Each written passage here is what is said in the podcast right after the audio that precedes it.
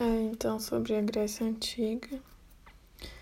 No período pré-homérico, é, os povos eles se chamavam pelasgos e eles dedicavam à agricultura rudimentar e à pesca. E eles formaram a civilização cretense fora do território continental e dominaram as rotas do Mediterrâneo Oriental. Então, os primeiros desses povos que eram indo-europeus é, foram os aqueus, seguidos pelos eólios e os jônios. Então, no Peloponeso, os aqueus fundaram algumas cidades e conquistaram Creta. E a partir daí o domínio marítimo passou a ser aqueu. Então, o expansionismo aqueu é, se voltou para o mar Egeu e eles foram vencedores da Guerra de Troia. Então, é, com essa civilização micênica, é, iniciou-se expansão em direção à Ásia Menor. Ocorreram invasões do, dos Dórios que destruíram as cidades e provocaram um regresso generalizado. Então, é, esse fato levou as populações helênicas a procurar refúgio nos vales do interior da Grécia e marcou isso marcou o fim do período pré-homérico, que aconteceu a primeira diáspora, que é a dispersão de pessoas. No período homérico, é, esses efeitos da destruição dos dórios fez com que elas fossem substituídas pelas comunidades gentílicas, que eram os genos, que em que o líder ele era patriarca. É, essa comunidade ela era baseada em um sistema coletivista e a escasse, escassa fertilidade do solo associada ao crescimento demográfico fez com que essas comunidades é, entrassem em uma profunda tensão e lutas internas, o que levou à sua desagregação. Então, com essas lutas, é, houve a formação de tribos e desse processo de junção surgiram as grandes unidades políticas gregas, as polis que eram cidades-estados politicamente autônomas. Então, esses fatores possibilitaram a concentração da terra e do poder nas mãos de uma pequena parcela da população. E grande parte desses setores que foram marginalizados é, empreendeu migrações às, às áreas do Mediterrâneo, ocorrendo a segunda diáspora. Agora, no período arcaico, verificou-se a evolução das cidades-estados, como Atenas e Esparta, e esse fenômeno foi fruto direto do processo que se desenvolveu a partir da desagregação das comunidades gentílicas. Então, a polis de Atenas ela foi fundada na península da Ática e era constituída sobretudo por povos de origem jônica. Eles contavam com uma economia agrícola, o que fazia da elite de grandes proprietários o setor hegemônico. Então, a sua primeira forma política foi a monarquia, com o Basileu, que era uma espécie de chefe militar. Depois disso, houve o regime oligárquico, em que havia nove magistrados que exerciam os poderes militares, religiosos, judiciário e legislativo. E a colonização comercial estabeleceu a plena é, monetarização da economia e possibilitou o desenvolvimento da atividade artesanal e comercial junto com o crescimento do transporte marítimo. Então, o cultivo de oliveiras e vinhas, que precisava de grande volume de mão de obra, fez com que houvesse a adoção generalizada da escravidão. Então, seu crescente uso levou assim por as demais formas de trabalho. O tráfico humano se tornou uma atividade regular. Então, ao lado do tráfico, A miséria também atingia grandes grupos,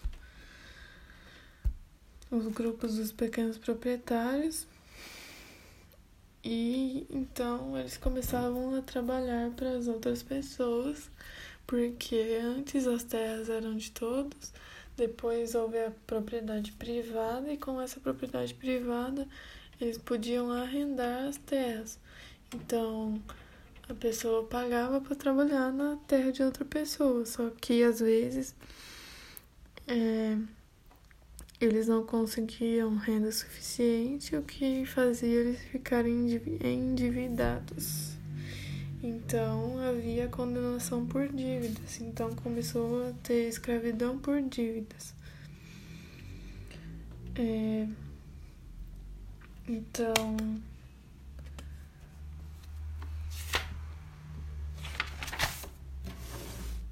É, depois, tempos depois ocorreu a reforma de Solon, que é, aboliu a escravidão por dívida e criou outros mecanismos de organização política. É, uma delas foi a democracia, em que havia uma igualdade de direito entre os cidadãos.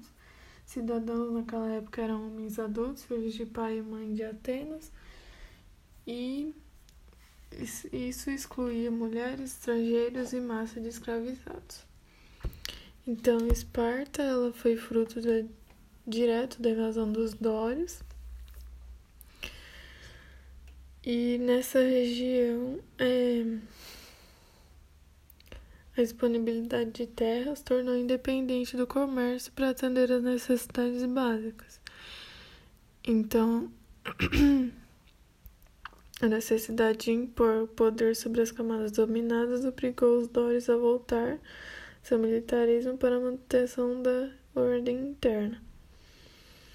Então, as grandes propriedades familiares ou coletivas desapareceram, passando as terras mais férteis às posses do Estado. Do Estado. E o resto era passado para os parentes e etc. Agora, no período clássico, é, houveram profundas transformações causadas pelo comércio em Atenas, o que trouxe a sua estabilidade política e social e a expansão econômica. Então, sob o reinado de Ciro I, os persas iniciaram uma expansão que atingiu seu apogeu no reinado de Dário I, o que deu origem às guerras médicas quando as cidades gregas da Jônia, lideradas pela cidade de Mileto e apoiadas por Atenas, rebelaram-se contra o domínio dos persas. Então, a consequência foi a destruição da cidade de Mileto e a conquista persa da Trácia e da Macedônia. Então, depois do primeiro ataque a Atenas, os atenienses conseguiram derrotar os persas e estabelecer uma trégua por 10 anos. Então, Atenas conseguiu estabelecer uma aliança da qual era líder com as demais cidades que também eram alvos potenciais do expansionismo persa. Então, é, Atenas e várias outras cidades-estados com interesse marítimo se reuniram e formaram a Liga de Delos, em que uma cidade contribuía é, com embarcações, dinheiro ou soldados. Então, o imperialismo ateniense viveria seu período de ascensão. Agora sobre é,